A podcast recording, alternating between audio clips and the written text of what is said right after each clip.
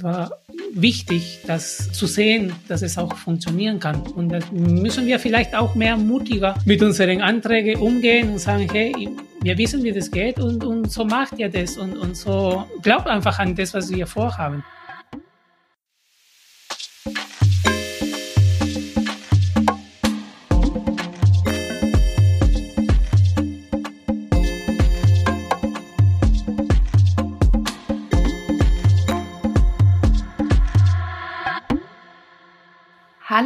Herzlich willkommen zu Diaspora Talk Podcast.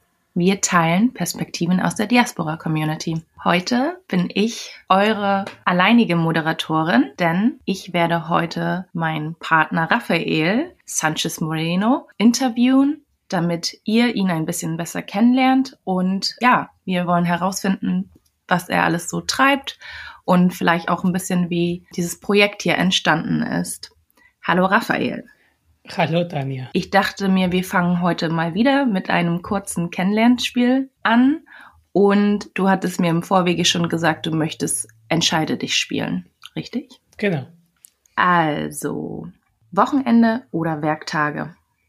Wochenende. Obwohl ich jetzt kurz lang drüber gedacht habe, ähm, weil wir sind gerade in, in, in dieser Zeit mit der Pandemie und es ist im, bei mir persönlich nicht so ein großer Unterschied, ob ich dann ähm, Wochentag oder Wochenende habe, ähm, weil ich komplett daheim bin. Ich mache jetzt Homeoffice und ich bin dann die ganze Zeit daheim. Es ist das Wochenende besser, weil ich wenigstens dort nicht mich mit Arbeit ähm, mhm. beschäftigen muss. Ja. Autobahn oder Landstraße? Landstraße. Autobahn ist schneller, aber ich liebe deutsche Landstraßen zu fahren. Es erinnert mich an die Autobahnen in Peru. ähm, und und die, da kann man viel, viel, viel äh, angenehmer die Landschaft genießen als an der Autobahn. Da ist eher langweilig. Mhm. Nikolaus oder Weihnachten? Weihnachten. Nikolaus kenne ich erst in Deutschland. Also äh, Nikolaus ist keine Tradition in Peru. Mhm. Daher definitiv Weihnachten. Etwas schenken oder etwas bekommen? Schwierig. Ich bin normalerweise der, der schenkt und der, der nicht sich wirklich kümmert, etwas zu bekommen. Ähm, von daher, der, die Antwort ist definitiv schenken. Äh, ich muss aber definitiv am Bekommen arbeiten. Mit Karte zahlen oder Bar zahlen? Mit Karte. Das kam wie aus der Pistole. Luftmatratze oder Hängematte? Definitiv Hängematte. Ich habe überhaupt, äh, ich habe gerade überlegt, äh, habe ich jemals gut auf einer Luftmatratze geschlafen? Nein. Hängematte. Hm. Ich habe gerade gedacht, ob ich jemals äh, in der Hängematte richtig gelegen habe, aber ich glaube nicht. Arbeitslos oder kinderlos? Arbeitslos. Eine, ich kann mir mein mein Leben überhaupt nicht mehr ohne Kinder vorstellen. Bis vor elf Jahren schon, aber seit ähm, meine erste Tochter auf die Welt kam, ähm, ist ein, ein, ein Leben ohne, ohne Kinder überhaupt nicht vorstellbar.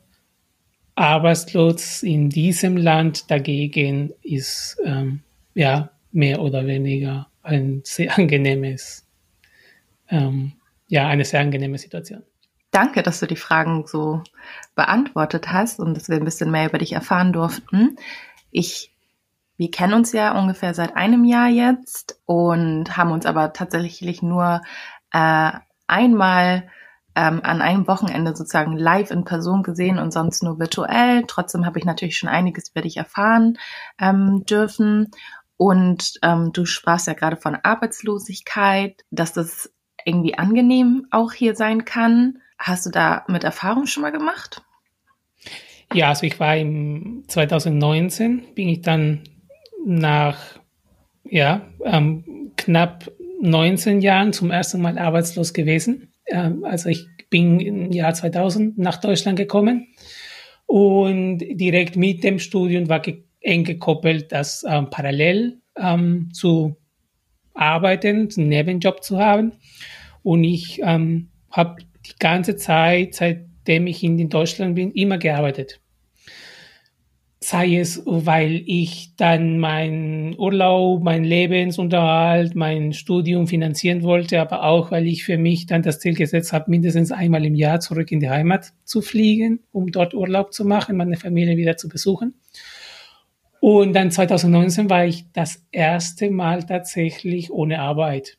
Es war ein, ein, ja, es war definitiv eine super spannende persönliche Erfahrung die ich aber zu keinem, zu keiner Sekunde dann, ähm, ja, denn zu, in keiner Sekunde fand ich das blöd.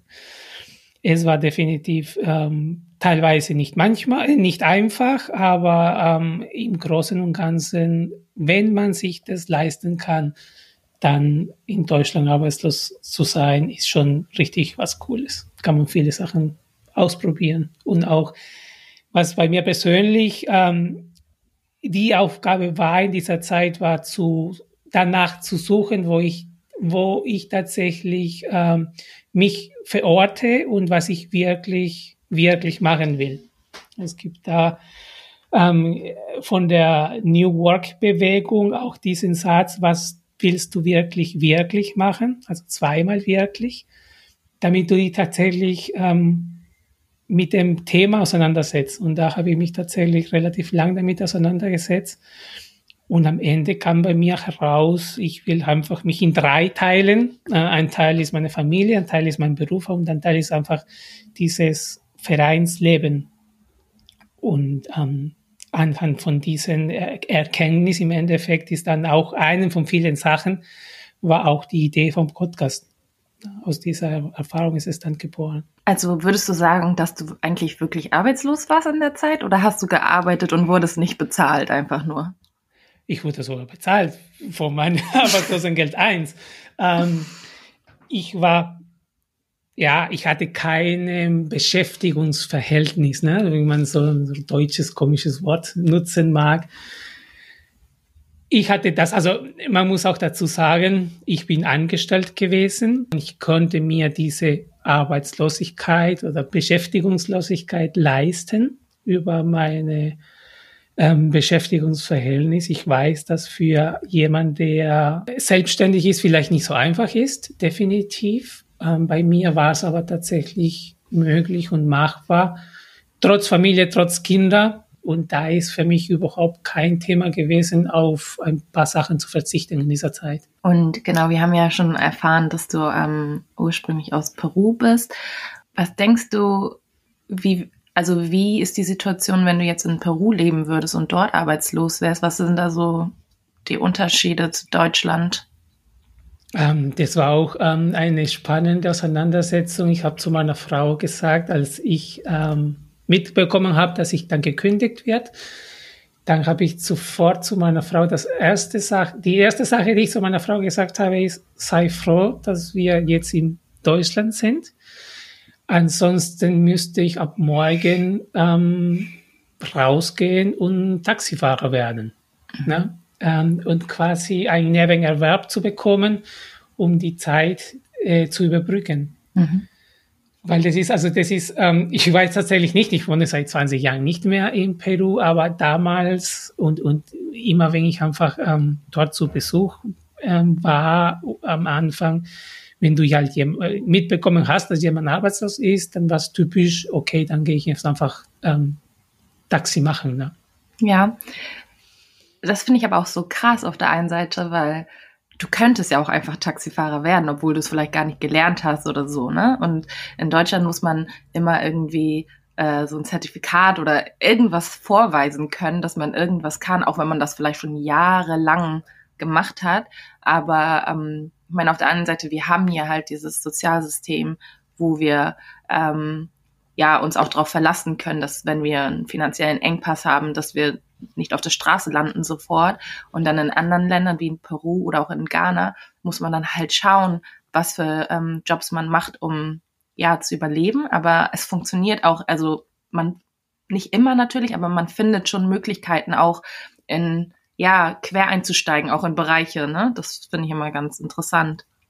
Ja, also da ist das Ganze sehr, sehr pragmatisch ja, funktioniert einfach in einer, in einer sehr pragmatischen Art und Weise. Ne? Also man macht einfach fertig. Ne? Man fragt sich später, ähm, was man macht. man macht aber einfach. Ne? Und, und, und das ist auch, ähm, es ist möglich. Ne? Ähm, ist, ist aber auch Teil, auf, also auf der anderen Seite ist auch Teil von unseren chaotischen Gesellschaft äh, und als Teil von unserem chaotischen System, das ähm, teilweise auch ähm, sehr dadurch dann sehr viel sehr viel Chaos und sehr viel Unordnung entsteht. Ja. Wir wissen ja schon, dass du sozusagen zum Studieren nach Deutschland gekommen bist, aber magst du uns vielleicht ein bisschen erzählen, wie so dein Leben in Peru war, bevor du nach Deutschland gekommen bist und wie es überhaupt dazu kam, dann nach Deutschland zum Studieren zu kommen? Ähm, ich hatte ein gutes Leben. Also ich bin der jüngste von, von sechs Ki äh, Geschwistern. Meine Eltern kommen, ähm, sind beide Lehrer und arbeiten seit, seit immer und bis heute. Mein Vater ist 83, meine Mutter ist 78, arbeiten immer noch in der in Bildung. Und für beide war sehr wichtig, ähm, dass wir Kinder eine gute Bildung bekommen. Es war tatsächlich auch so, wir haben uns immer als, als Geschwister gefragt, wie schaffen meine Eltern sechs Kinder in privaten Schulen und in privaten Universitäten zu schicken. Irgendwie haben sie das geschafft. Immer wenn ich meine Mutter frage, wie hast du es damals geschafft, sie hat überhaupt keine Ahnung. Sie hat es aber irgendwie geschafft, gemeinsam mit meinem Vater. Ähm, es ist in Peru die Bildung extrem teuer. Hm.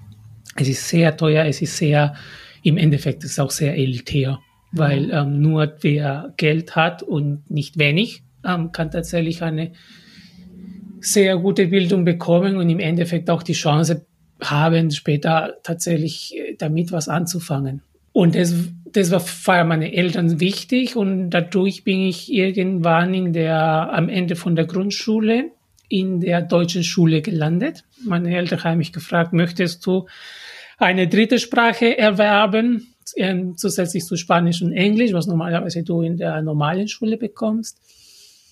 Und ich fand die Schule, diese deutsch-peruanische Schule super spannend, kleine Klassenräume, super top. Ähm, die Infrastruktur war super top, es war echt gute, eine gute Atmosphäre und ich habe gesagt, ja, kein Thema, mache ich. Habe ich dort äh, mein Abitur gemacht.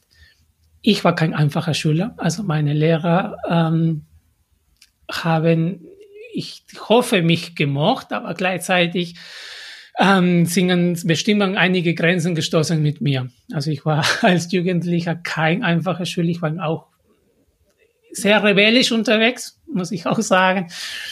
Ähm, ich habe auch ähm, bestimmt mich äh, sehr, sehr oft daneben äh, verhalten und ich war auch nicht immer der, der liebe Raphael. Ähm, das habe ich auch mit den, mit den Jahren ähm, verarbeiten dürfen, müssen. Ähm, auch ein bisschen so von, von, von meiner Jugend und, und was für, ähm, äh, ja, was für, für Fälle ähm, einen einfach macht, während man groß wird. Ähm, ich wollte nie nach Deutschland. Ich wollte nie nach Deutschland, ich wollte nie nach diesem Land äh, auswandern. Für mich war gleichzeitig, ähm, da, also es war eine ich hatte meine besten Freunde waren in der Schule, ich habe eine super Erfahrung in der Schule gemacht. Ich habe aber sehr pauschalisiert, was die deutsche Bevölkerung angeht, weil ich nicht immer gute, äh, eine gute Beziehung zu meinen Lehrern hatte, die aus Deutschland kamen. Das hat meine Beziehung zu Deutschland schwer gemacht. Ähm, nichtsdestotrotz, ich war hier zum ersten Mal in 1996 im, im, als Austauschschüler ähm, und dann habe ich ähm, eine Familie kennengelernt, meine Gastfamilie, die mir im Endeffekt ähm, infiziert haben mit dem guten deutschen Virus. Und, und dann habe ich einfach gemerkt, ähm, ich habe einfach zu, zu arg pauschalisiert. Und das war für mich tatsächlich ähm, die Chance, Deutschland anders zu sehen. Mhm. Und im Jahr 2000 hatte ich in Peru mit der Universität angefangen und es war 2000 eine sehr, sehr schwierige politische, gesellschaftliche Zeit in Peru. Wir hatten zehn Jahre ein, ähm, ein autoritäres Regime an, an der Macht und mit 20 Jahren bist du voller Energie und willst dann Veränderung. Und dann gab es tatsächlich eine Bewegung, die vieles verändern sollte und aber das ähm, über dieses autoritäres Regime das nicht schaffen konnte oder auf sehr viel Widerstand gestoßen ist.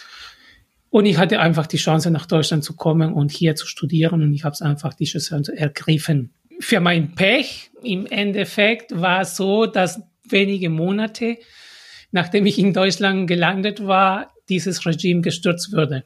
Und wir hatten einen, einen, äh, ja, einen Regierungswechsel dann. Ich war aber nicht mehr in Peru. Ich war dann hier und habe dann einfach hier dann die, die Zeit ja, neu angefangen. Ne? Und jetzt ist halt so, dass ich jetzt 40 Jahre alt bin und ähm, mehr in Deutschland seitdem bin als, als in Peru. Ähm, in Peru wiederholt sich gerade ähm, ein bisschen die Situation wie vor 20 Jahren. Wir haben eine extreme Krise, was Werte angeht, was ähm, das politische System angeht, was das wirtschaftliche System angeht. Und jetzt hast du zusätzlich noch ähm, die, die gesundheitliche Krise obendrauf. Und es hat ähm, tatsächlich für eine ganz, ganz schlechte Atmosphäre jetzt ähm, dazu geführt. Du bist sozusagen jetzt schon seit ja länger du lebst schon länger in Deutschland, jetzt sozusagen praktisch, als du in Peru gelebt hast. Ja. Was, was macht das mit dir? Was macht das mit deiner Identität, wie du dich fühlst, wer du bist? Siehst du dich als Deutsch-Peruaner? Siehst du dich als Peruaner, der in Deutschland lebt? Wie, was macht das mit dir und deiner Wahrnehmung? Ich mache immer den Witz, ich bin Deutscher als die Deutschen. ähm, ähm, Spannende Frage, weil der Prozess ist bei mir, ich glaube, es wird ein lebenslanger Prozess bleiben.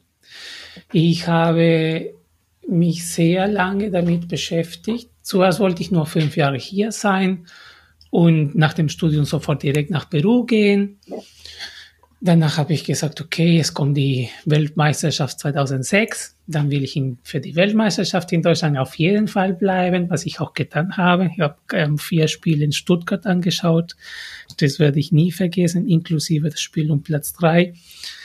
Das war äh, mit deutscher Beteiligung, das war echt unglaublich. Äh, ja, ein unvergesslich, eine unvergessliche Erfahrung. Hast du da eine neue Bindung zu Deutschland dann irgendwie aufgebaut? Dadurch, dass, das ich meine, ich erinnere mich auch, ich war zwar noch jünger, aber ich erinnere mich an diese WM und ähm, ja, das war irgendwie, das hat das Land verändert, die, die ganze Bevölkerung geführt. Ja, also das ist halt so witzig, weil ähm, ich habe meinen Mitbewohner gehabt und wir haben gesagt, hey, cool, wir machen jetzt hier, wir arbeiten als Volunteers. Wir haben als Volunteer in, in Stuttgart gearbeitet gemeinsam und wir haben tatsächlich äh, gesagt, hey, die Deutschen haben sich komplett verwandelt. Mhm. Wir haben gesehen, wie, wie plötzlich ähm, dieses Bild, das wir hatten, ähm, komplett sich verändert. Ne? Die Leute waren dann stolz, wieder deutsch zu sein. Die haben stolz wieder die Nationalflagge gezeigt. Die haben sich dann ins Gesicht gemalt ohne Ende. Die haben gesungen.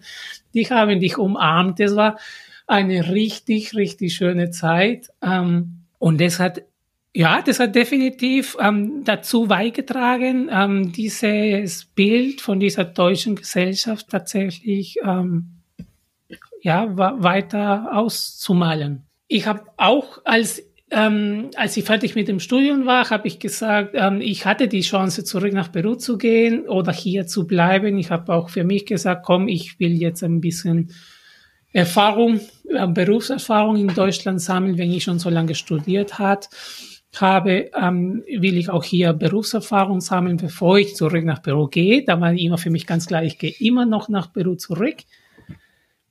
Ähm, und irgendwann kam meine erste Tochter zur Welt. Und dann, als ich das meiner Mutter erzählt hatte, dass ich Papa werde, hat sie gesagt, jetzt bleibst du aber in Deutschland. Jetzt habe ich dich verloren, so nach dem Motto. Mhm. Und sie hatte aber recht. Ähm, sie hatte recht. Sie hatte tatsächlich ähm, gewusst, was das mit einem macht, aber nicht, weil das irgendwie nicht passt, sondern weil du dann plötzlich deine Wurzeln weiter wachsen lässt und weiter dann ähm, mit anderen, ja, mit, mit, mit der Umgebung dann irgendwie dann verankerst. Und es ist halt heutzutage so, dass ich jetzt für mich persönlich entschieden habe, in Deutschland zu bleiben, vorerst. Ähm, mein Traum ist immer noch irgendwann meine Rente in einem peruanischen Strand zu genießen. Ja. ähm, ich glaube, davon träumt halt die, die, die halbe Welt. Mal gucken. Aber ich habe gemerkt, für mich persönlich als Mensch und als Familienvater, in meiner Verantwortung als Familienvater, für mich und für meine Familie Deutschland besser ist. Meine Kinder wachsen hier viel freier. Also dieses Gefühl von Freiheit, von Sicherheit kann ich besser hier in Deutschland vermitteln als in Peru. Und es sind für mich zwei Werte, die mir tatsächlich dazu bewegt haben, in Deutschland zu bleiben. Gleichzeitig aber für mich die Entscheidung getroffen, da muss ich aber tatsächlich was zurückgeben. Ich muss tatsächlich äh, mich engagieren. Ich muss tatsächlich, obwohl es einfach extrem viel Energie, extrem viel Kraft, extrem viel Ressourcen kostet, aber es ist für mich meine Lebensaufgabe, mich zu engagieren und mich ähm, so weit ich das kann, etwas für mein Land zurückzugeben. Hast du ja schon eine super Überleitung gemacht. Ähm, wie engagierst du dich? In welcher Form? Und ja, wie, wie sieht dein Engagement aus? Ähm, ich bin noch Präsident, erster Vorstand von einem ähm, Kulturverein hier in Karlsruhe. Ähm, ich bin auch gleichzeitig der Gründer von Latinka. Wir sind in Karlsruhe ansässig. Wir machen auf der einen Seite Kulturevents im Raum Karlsruhe, um beide Kulturen näher zu bringen. Nicht eine Kultur über die andere, sondern in dem Austausch beide Kulturen tatsächlich näher zu bekommen, näher zu bringen, dass wir von, von der deutschen Gesellschaft, von deutschen Kultur Sachen mitnehmen und dass die deutsche Kultur von unsere lateinamerikanischen Kultur viel nimmt. Das heißt, bei uns ist immer Tanz dabei, ist immer Essen dabei, ähm, viel entspannte Atmosphäre. Bei uns ist äh, vieles chaotisch, vieles unpünktlich in unseren Events, wobei jetzt ja ein bisschen deutscher geworden sind. Wir üben halt jedes Mal äh, pünktlicher anzufangen und eine Ordnung zu haben, eine Agenda zu haben und ein Programm und dass es alles ein bisschen geregelter läuft ähm, ähm, Kino machen, wir machen Kino, äh, wir machen Filmabende, wir machen Lesungen und bringen einfach unsere Kultur näher an die deutsche Kultur. Wir versuchen auch vieles auf Deutsch zu machen, so offen ähm, zu sein, dass wir quasi unser ganzes Programm in der in deutschen Sprache stattfindet, um quasi auch die die Kontaktmöglichkeiten zu öffnen. Auf der anderen Seite organisieren wir ähm, und koordinieren wir soziale Projekte. Hauptsächlich in Peru. Da haben wir unsere besten Partnerschaften und die besten Erfahrungen bereits aus den sozialen Projekten. Ja, zwei Fragen direkt. Was bedeutet Latinka? Und magst vielleicht noch ein bisschen mehr zu den ähm, Projekten in Peru erzählen, was ihr da ja so auf die Beine bisher gestellt habt? Ähm, Latinka ist ein, ein, ein, ein Wortspiel äh, aus Latin für Lateinamerika, Inka für die Inka-Kultur und KA ähm, für Karlsruhe.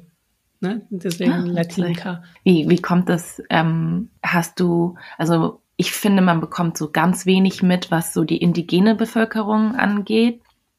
Ob jetzt in ähm, ja, Südamerika oder auch Australien. Ich finde, da gibt es ganz wenig ähm, Diskurs zu, äh, hat das einen bestimmten Grund, warum du das extra in dem Namen haben wolltest? Oder hast du da Beziehung zu? Oder? Äh, nee, leider nicht.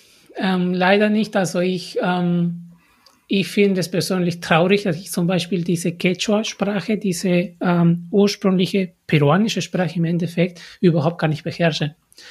Es mhm. wurde damals in der Schule gar nicht gelehrt. Also haben wir uns tatsächlich jahrhundertelang dagegen gewehrt, unsere eigenen Wurzeln zu akzeptieren.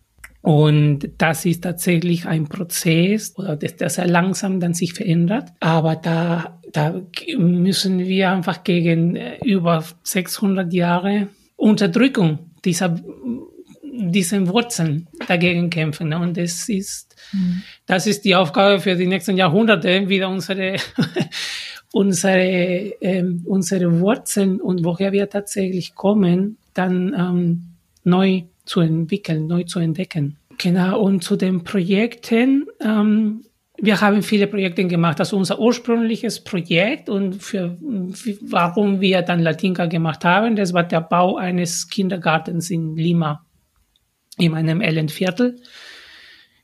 Ähm, war unser erstes Projekt. Ich war ähm, vor Ort einmal mit meinen Schwiegereltern und meinem Schwiegerpapa, der auch hier in Deutschland ein Schulrektor ist. Der wollte eine peruanische Schule sehen. Dann habe ich ihn zu einem richtig öffentlichen peruanischen Schule ähm, begleitet und dann hat er tatsächlich gesehen, in was für katastrophalen Zustände die Schüler dort äh, zur Schule gehen. Und er wollte ähm, nur so äh, Briefpartnerschaft, Schulpartnerschaft machen. Und dann kam die Schulleiterin und sagte, nee, nee, ich brauche keinen Brief, ich brauche einen Kindergarten. und übrigens, es kostet um die 100.000 Euro.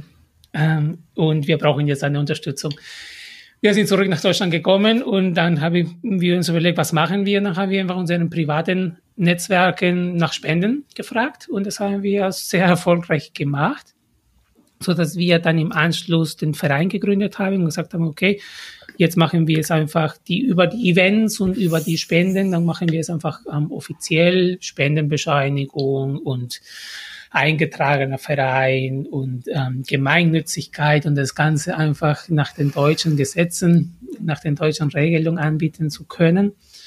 Und dann haben wir das vier Jahre lang gemacht, insgesamt um die circa 30.000 Euro von im Prinzip Eigeninitiativen, Eigenspenden dann ähm, dort gestemmt und irgendwann festgestellt, es hat so gut ähm, funktioniert und es gab andere Netzwerke und andere Vereine, andere Organisationen, die auch sich beteiligt hatten in dem Bau und dann sind wir dann rausgegangen und andere Projekte ähm, unterstützt in Argentinien, in, in Peru, in, in anderen Ländern. Und irgendwann sind wir aber tatsächlich auf die Fördertöpfe ähm, gekommen, die es in diesem Land gibt. Und dann haben wir uns auf einen bestimmten Fördertopf konzentriert. Das ist der Fördertopf vom ZIM GIZ. Beinhaltet 40.000 Euro für 24 Monate Laufzeit eines kleinen Projektes. Und das haben wir mehrmals versucht und erst beim dritten oder vierten Mal oder vier, dritte oder vierte Projektinitiative endlich geklappt. Ähm, das war 2016. Und jetzt sind wir tatsächlich uns mit unserem dritten Projekt in diesem Fördertopf.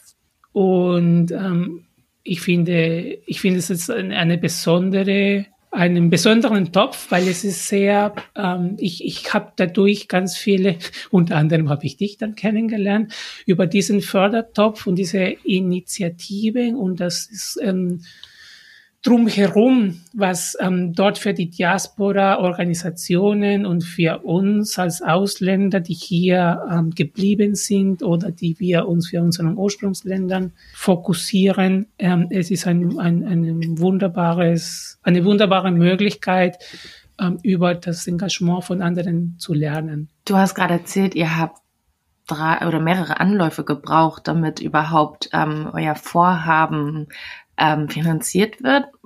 Magst du erklären oder was denkst du, woran das gele gelegen hat? Das ist so, ja, vielleicht können sich das einige nicht vorstellen, wie so ein Antrag aussieht. Magst du vielleicht ein bisschen was dazu erzählen, wie so ein Prozess ist? Es war erstens, äh, man muss halt Deutsch gut lesen können.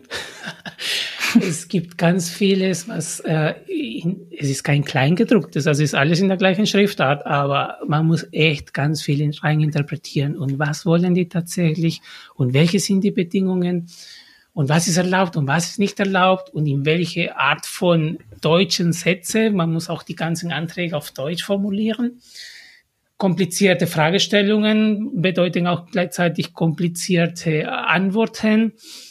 Und es waren ähm, tatsächlich die ersten Anläufe haben dran gescheitert, dass wir es überhaupt nicht verstanden, wie das funktioniert. Wir haben nicht verstanden, mhm. wie, ähm, wie Anträge ähm, funktionieren, wie eine Antragstellung funktioniert. Wir haben nur ein Formular bekommen und ähm, und ja, ähm, Learning by Doing. Ähm, man hat auch nicht so viel Feedback bekommen, was hast du falsch gemacht, was hast du jetzt, was hättest du besser machen sollen.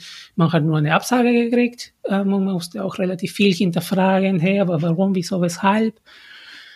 Ähm, und irgendwann haben wir das dann verstanden. Irgendwann haben wir dann verstanden, wie, wie wollen die Menschen, die diese Formularanträge lesen, wie wollen sie das lesen? Wie soll man das dann schreiben, dass es einfach klar ist?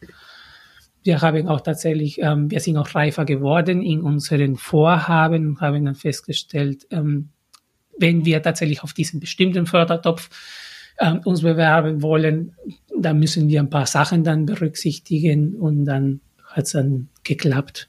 Ähm, genau. Was auch nicht bedeutet, dass nachher die Umsetzung des Projektes leichter wird. Also ich habe auch ein paar Mal ähm, drüber berichtet, über unsere Projekte. Also äh, nach dem, nach der ähm, Zusage ist vor dem Projekt, weil danach wird es nicht mhm. leichter. Ja, definitiv.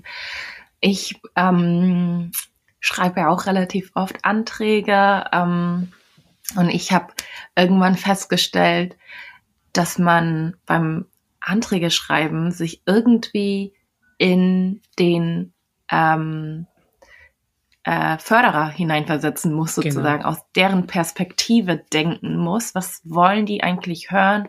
Wofür stehen die? Und inwiefern kann ich das auf mein Projekt irgendwie runterbrechen? Das finde ich immer so ein ganz guter, ähm, ja, so eine ganz gute Möglichkeit, ähm, wenn man an so einen Antrag rangeht. Aber genau wie du sagst, richtig lesen, das ist so wichtig.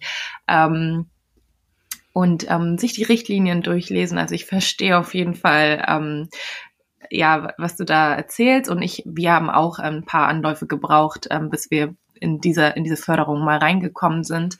Was ich schön daran finde, ist, wenn man dann drin ist, das ist ja, man hat ja sozusagen erstmal äh, sozusagen diese Initiativbewerbung und dann kommt man eine Runde weiter und dann kommt der erste richtige ähm, äh, Antrag, sage ich mal, der ja monatelang auch bearbeitet wird und da wird man dann ja auch gut begleitet dabei. Mittlerweile, ich weiß nicht, wie das früher bei dir war, du bist ja schon länger dabei, aber ähm, auf jeden Fall diese Begleitzeit, ne, dass man dann im Austausch auch mit den Mitarbeitern ist und dann viele auch Tipps bekommt ähm, zum Ausfüllen. Das fand ich ganz cool. Und ähm, was ich ganz schön finde, auch bei dieser Förderung, ist halt genau dieser Ansatz, dass die Diaspora-Organisation sozusagen diese ähm, Entwicklungszusammenarbeit im Herkunftsland ähm, durchführt. Ja. Dass es nicht ähm, ja dieses typische ähm, Entwicklungsarbeit äh, von oben herab, sondern es ist so ein auf Augenhöhe und ich denke, das ist ein ja eine richtig schöne Entwicklung da und ähm, sehr super super viel ähm, ja, schöne Projekte, die so entstehen, weil einfach die Diaspora-Communities natürlich auch einen anderen Bezug zu ihren Herkunftsländern haben, andere Netzwerke und auch andere Herausforderungen dort sehen, sag ich Definitiv, mal. Ja. Ähm, ja, das finde ich nämlich auch eine ganz besondere ähm, Art, dann zusammenzuarbeiten. Ähm, siehst du das auch, also denkst du, das ist nur positiv alles oder siehst du da auch irgendwie ähm, was Kritisches? Äh, ich habe das ja jetzt alles sehr positiv gerade dargestellt, aber. Ähm, also man muss schon dazu sagen, also wir, wir reden hier von einem bestimmten Fördertopf, ne? Und ähm, mhm. es hat sich in diesem Fördertopf von, von ähm, ZIM GIZ hat sich extrem viel geändert zum Positiven. Also deine Wahrnehmung ist schon die richtige.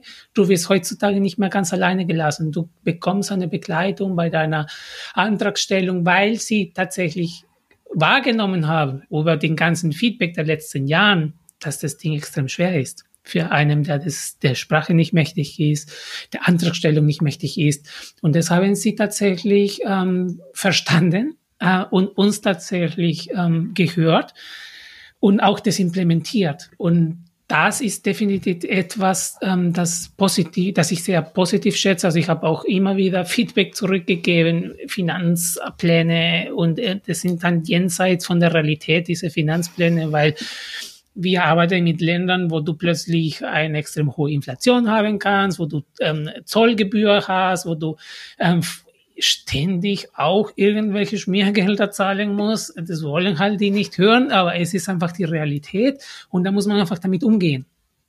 Ähm, mhm. Auch genauso die ganze ehrenamtliche Arbeit, die dahinter sich verbirgt. Es ist, es ist, ähm, es muss auch in irgendeiner Art und Weise entlohnt werden. Das ist auch ein, ein, eine Diskussion, die ist dann älter als ich. Diese ganze ehrenamtliche Arbeit, die, die muss irgendwie eine, eine, auch eine monetäre, also nicht nur äh, schön, dass du was machst, sondern es muss tatsächlich auch sich lohnen, dafür ähm, Arbeit zu, zu investieren. Dennoch ähm, definitiv positiv. Etwas, was immer ein Thema sein wird. Wir haben es auch ähm, in eine andere Art und Weise in der Folge mit, ähm, mit Karim ähm, erlebt. Das ist dieses tatsächliche, ähm, auch so wie du das auch vorhin gesagt hast, ne, man muss sich hineinversetzen. Man muss mit den Karten spielen von denen, die das Geld haben. Ähm, aber so ist einfach das Spiel. Es ist, das Spiel ist halt so, entweder akzeptiere ich die Regeln oder nicht. Schön ist es nicht, weil es ist eine schmale Gratwanderung. Wann verbiegst du dich? Ja? Genau. Es ist eine schmale Gratwanderung, wann verlässt du deine Identität, deine Werte, deine Ziele, um tatsächlich nur in Anführungsstrichen auf 40.000 Euro zu kommen. Na, wäre es nicht besser, einfach nichts zu machen? Ich habe aber tatsächlich mit meinem, mit meinem letzten Antrag, mit dem letzten Projekt, haben wir einen, ähm, ja, was für uns tatsächlich, ähm, und ich glaube insgesamt in diese ganzen Projektsicht ähm, ja, etwas Neues ähm, geschaffen und ein bisschen Paradigmenwechsel ähm, dazu beigetragen haben. Wir haben gesagt, wir machen ein Projekt, wir wissen aber nicht, was wir machen. Ich möchte von euch 40.000 Euro bekommen und unser Projekt beinhaltet einen partizipativen Ansatz von der Bevölkerung und die Bevölkerung erarbeitet in der Projektlaufzeit die Lösung und wir investieren in diese Lösung, damit dies erfolgreich ist. Kein Thema. Aber ich kann dir jetzt, lieber Förderer, nicht jetzt sagen, zum Zeit der Antragstellung, was ich tatsächlich mache. Ich weiß, ich mache eine ökologische Lösung. Also mein Projekt hat tatsächlich Rahmenbedingungen, kein Thema. Wir machen einfach ein ökologisches Projekt. Wir verbessern das Leben der Bevölkerung vor Ort mit ökologischen ähm, Technologien und Ansätze. Was genau, ob ich da irgendwelche Solarpaneele, Gasverarbeitung. Ähm, Im Endeffekt haben wir uns für Trockentoiletten entschieden. Ähm, konnte ich aber am Tag oder zum Zeitpunkt der Antragstellung nicht sagen. Und es hat aber tatsächlich geklappt, dass sie uns dieses Projekt dann bewilligen. Es war nicht leicht, das zu verargumentieren. Das war eine relativ lange äh, Auseinandersetzung, aber es war wichtig, das ähm, zu sehen, dass es auch funktionieren kann. Und das müssen wir vielleicht auch mehr mutiger mit unseren Anträgen umgehen und sagen, hey, wir wissen, wie das geht und, und so macht ihr das und, und so ähm, glaubt einfach an das, was wir vorhaben.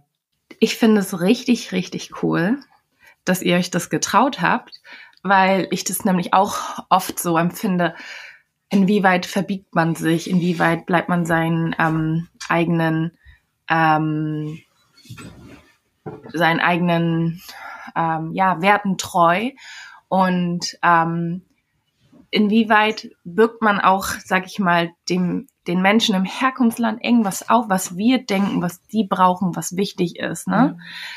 Und ich finde es total spannend und würde mich echt freuen, ähm, zu hören, was dann am Ende da rauskommt. Habt ihr schon mit dem Projekt angefangen? Oder wir sind schon fertig.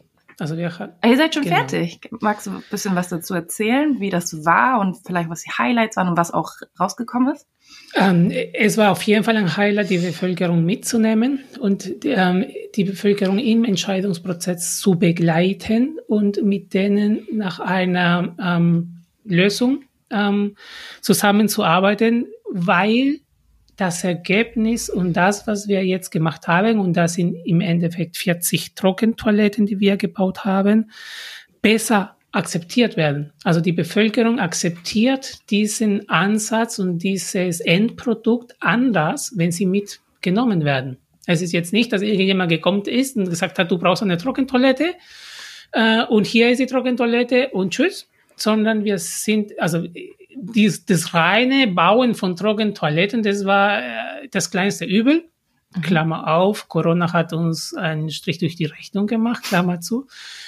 Aber der, der, der, die größte Arbeit war mit der Bevölkerung über Gesundheit zu reden, über Wasser zu reden, über Abwasser zu reden, dass sie sehen, okay, ähm, mit meinem Toilettengang passiert vieles. Ja, und, und, und es hat ein, nicht nur, ich mache jetzt Pipi und Kaka und fertig, sondern ähm, davor ist einiges und danach ist auch einiges und es ist ein Kreislauf. Und wenn die das tatsächlich gesehen und verinnerlicht haben, dann ähm, hat man auch einiges bei den Menschen gewonnen. Ja. Ähm, das Ziel ist ja auch sozusagen eine wirklich nachhaltige Veränderung auch ähm, genau. ja, hervorzurufen und nicht einfach nur, wir kommen machen Projekt und dann, ja, nächstes Jahr kommen wir machen ein neues Projekt und ähm, ja, ich, ist sehr spannend, dass ihr diesen Ansatz gewählt habt. Inspiriert mich gerade sehr. Mit Hinblick auch auf die Zeit. Was, was möchtest du noch Menschen mitgeben, die gerade zuhören? Vielleicht auch speziell auf so Vereinsarbeit ähm, bezogen. Ja, was möchtest du gerne noch teilen einfach? Wir leben in einer äh, in einer Phase, in einer Welt gerade, die nicht einfach ist. Ähm, wir sehen Polarisierung überall. Wir sehen gewollte durch, durch die neue soziale Medien, durch die ähm, durch Firmen, die mit unseren Daten ähm, viel Geld machen, ähm, sehen wir eine extrem polarisierte Welt. Und das birgt extrem viele Gefahren. Also gerade jetzt ähm, dieses Brennglas Corona ähm, zeigt so viele äh, Ungleichgewichte, die wir schon mal gehabt haben und haben. Aber das, dieses Virus beschleunigt alles, was wir jemals in, im, im, im Betracht hätten ziehen können. Und da müssen wir echt höllisch aufpassen. Wir müssen echt gut aufpassen, dass wir in unserer Gemeinschaft, dass wir äh, in unseren Kreisen, in unseren Netzwerken uns nicht zu krass distanzieren. Und das gilt für, auch für die Vereinsarbeit. Wir dürfen mit unseren Vereinen und mit unserem Engagement nicht aufhören, ähm, uns in irgendeiner Art und Weise. Ich sage immer, es reicht auch, ein Weiterleitungslink zu setzen und ein Like zu setzen, das hilft auch. Also jede kleine Bewegung, jede kleine Tätigkeit, ähm, sei es klein, sei es groß, die wir für eine nicht so polarisierte Welt machen und indem wir uns akzeptieren und anerkennen als unterschiedliche Menschen, es ist wichtig, das zu tun. Es ist wichtig, nicht irgendwie zu sagen, interessiert mich alles nichts. Ich habe mein Netflix, ich habe mein Spotify, äh, mein Amazon Prime, lass mich in Ruhe, ich lass mich alles nach Hause liefern und interessiert mich nichts mehr. Es bringt mir auch nichts, nach Berlin zu gehen und zu sagen, ähm, ihr seid alle vollbekloppte Politiker und, und, und das Virus gibt's nicht und das alles äh, und die sind alle blöd. Nein, wir sind an der Erde, ähm, wir sind alle gemeinsam im Boot und wir müssen uns zuhören, uns zu, wir müssen schauen, was der andere will, warum der andere so tickt, wie er tickt und uns einfach akzeptieren. Ähm, es bleibt nichts anderes übrig, als gemeinsam durch diese Zeit zu gehen. Und für mich ist dann das Thema Engagement an der Stelle einfach ähm, essentiell in so einer Gesellschaft wie die deutsche. Raphael, vielen Dank für dein gutes Schlusswort, gerade mit dem Zuhören. Wir haben uns dieses Medium Podcast gewählt, weil wir möchten, dass ähm, Menschen nicht nur uns zuhören, aber vor allem unseren Gästen auch zuhören. Und ähm, ich danke dir für dein Engagement. Ich danke dir, dass du so offen warst, von dir erzählt hast. Und ich freue mich auf die weitere Zusammenarbeit und wünsche dir erstmal alles Gute, auch für dein Engagement und für deine Arbeit. Danke, es ist richtig schön, einfach mit dir einen Podcast zu machen. Es macht einfach Spaß. Danke.